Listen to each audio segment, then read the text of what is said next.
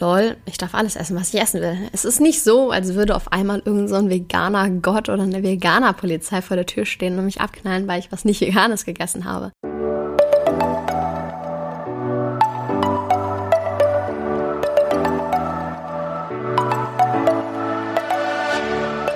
Moin und herzlich willkommen zu einer neuen Folge des Eat Pussy Not Animals Podcast, der Podcast, der dir den Einstieg in die vegane Ernährung erleichtern soll.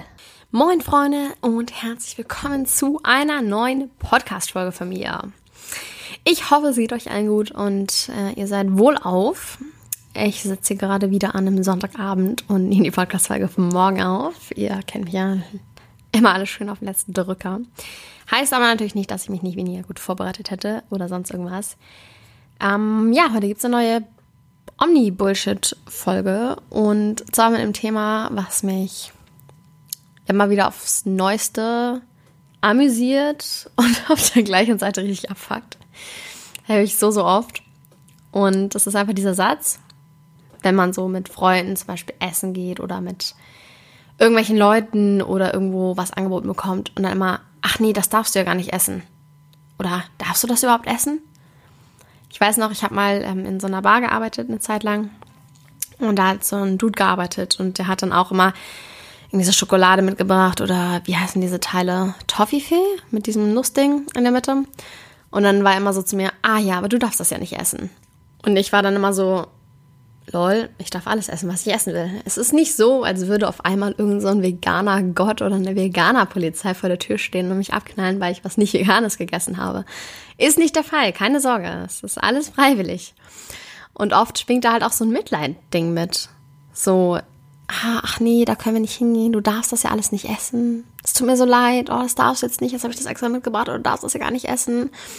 Und dabei muss man kein Mitleid damit haben, weil ich mache das alles freiwillig. So, wenn man irgendwie, ich weiß nicht, eine Allergie hat, erdnussintolerant ist und jemand bringt geile Erdnussbutter Cookies mit, dann kannst du das sagen. Dann kannst du sagen, oh fuck, das darfst du jetzt gar nicht essen. Auch wenn die Person das natürlich trotzdem essen dürfte, nur dann halt mit den Konsequenzen leben müsste. Aber das ist natürlich was anderes, weil da geht es ja um so ein gesundheitliches Ding und irgendwie um eine Gefahr für den eigenen Körper oder für sich oder halt solche Sachen. Aber das, was ich mache, ist ja freiwillig. So, ich habe mich ja freiwillig dazu entschieden, dass ich gewisse Dinge nicht essen möchte, was nicht mein Verzicht ist. Es ist ja, wie ich schon öfters erwähnt hatte, eher ein Gewinn. Weil man ja mh, hm, viele Dinge gewinnt. So, man gewinnt, dass man unterstützt, äh, dass Tiere leben können. Oder wenn man Tierrechte, Tierrechte unterstützt, so ist es ja in dem Sinne halt viel mehr ein Gewinn als ein Verzicht, was auch viele Menschen irgendwie immer noch nicht verstanden haben, glaube ich. Insofern ist es ja nicht mal in dem Sinne schlimm für mich, dass ich das nicht essen tue, essen will erstmal das, so, es ist nicht mal schlimm. Und selbst wenn ich es schlimm fände, könnte ich mich einfach dagegen entscheiden. Das ist ja der Punkt. Deswegen finde ich es auch so schwierig zu sagen, ob ich irgendwas vermisse, weil ich kann nichts vermissen, weil mich niemand zwingt, die Dinge nicht zu essen. Wenn ich irgendwas vermissen würde, dann würde ich es halt essen. So, that's fucking it, so. Oder ich würde mir irgendwas nehmen, was genauso schmeckt und es dann essen, wenn ich das nicht vereinbaren kann und einfach dieses, ich vermisse das und das nicht über äh, meine ethischen Werte stelle. Aber es geht halt, ja, es ist ja kein Zwang, den man hat. Und insofern muss man auch kein Mitleid haben. Ich glaube, ich habe die Story schon mal erzählt, wie ich mal von der Mom, von der Freundin, ähm, irgendwie so richtig mitleidig angeschaut wurde. Und ich war so, oh Gott, aber was darfst du denn da noch? Und so nach dem Motto. Und es ist halt so, ich darf fucking alles machen, was ich machen will. Ich habe mich nur aus freiem Willen dazu entschieden, bestimmte Dinge nicht mehr zu unterstützen, bestimmte Dinge einfach sein zu lassen und stattdessen andere Dinge zu essen. Und es einfach aktiv nicht mehr zu unterstützen, dass andere Lebewesen wegen des Geschmacks ausgebeutet, versklavt und getötet werden. Aber dass ich das tue, ist ja eine freiwillige Entscheidung und nobody zwingt mich dazu, das zu machen. Deswegen, egal ob es jetzt aus Mitleid gemeint ist oder vielleicht manchmal ist es ja auch sogar so Schadenfreude, wie von dem Dude auf der Arbeit zum Beispiel so, hm, wir essen das jetzt, aber du darfst nicht. So falsch, ich will es nicht.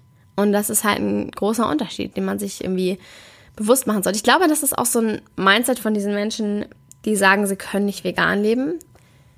dass sie dieses Mindset haben, dann darf ich das nicht, dann darf ich das nicht, dann darf ich jenes nicht.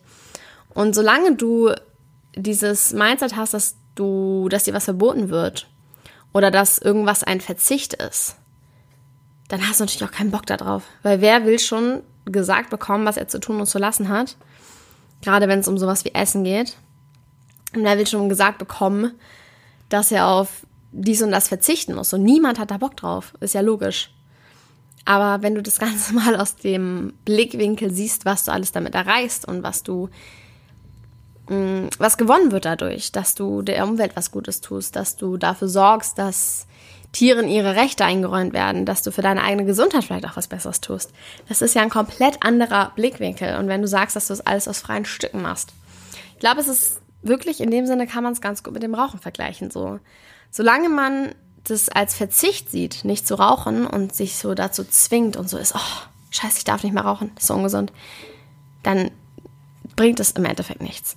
Ich habe es, glaube ich, auch schon mal erwähnt, als ich dieses großartige Buch gelesen habe, Endlich Nichtraucher von Alan Carr, heißt er, glaube ich.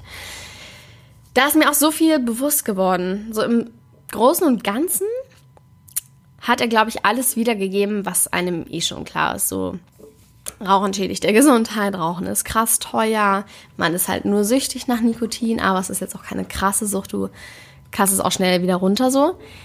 Und deswegen so diese wirklichen biologischen, sagt man das so, biologischen Entzugserscheinungen, körperliche Entzugserscheinungen, kann man so sagen, die hast du halt eigentlich nicht mal wirklich lange.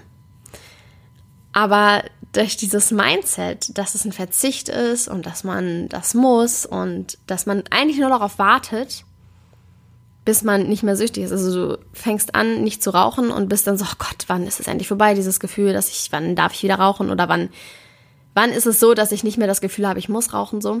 Wenn du das so siehst und das so als Verzicht wahrnimmst, dann wirst du nie wirklich loskommen davon. Ich kann das jetzt nicht so gut wiedergeben, wie er das gesagt hat, aber es war sehr, sehr, sehr einleuchtend. Und ich glaube, beim Veganismus ist es ähnlich. Wenn du das die ganze Zeit als Verzicht siehst und denkst, jetzt darf ich dies nicht mehr, jetzt darf ich das nicht mehr, dann wirst du auch sagen, yo, ich kann das nicht, weil es ist mir viel zu schwer. Aber wenn du es aus dem Blinkwinkel betrachtest, dass du es einfach als freie Entscheidung tust und einfach als wirkliche Entscheidung, als was Endgültiges, als einfach, ich möchte jetzt vegan leben und ich werde es tun, weil ich es aus freien Stücken heraus und aus meiner Überzeugung hinaus tue, dann ist das, glaube ich, einfach was komplett anderes. Und deswegen ist es halt voll wichtig, finde ich, irgendwie auf seine Formulierung zu achten und nicht zu sagen, ich darf das und das nicht essen, sondern ich will das und das nicht essen oder ich werde das und das nicht essen. Oder auch einfach im Präsens, ich esse das und das nicht. Und wenn jemand Toffifee mitbringt, dann, mein Gott, ist halt das Toffifee, wenn du Bock drauf hast. Weil, wie gesagt, es steht keine Veganer-Polizei vor der Tür, die dich dann abknallt, wenn du das Toffifee isst, was nicht vegan ist. So. So viel dazu. Das war's auch schon von mir mit dieser Podcast-Folge wie immer beim Omni-Bullshit sehr quick and dirty heute.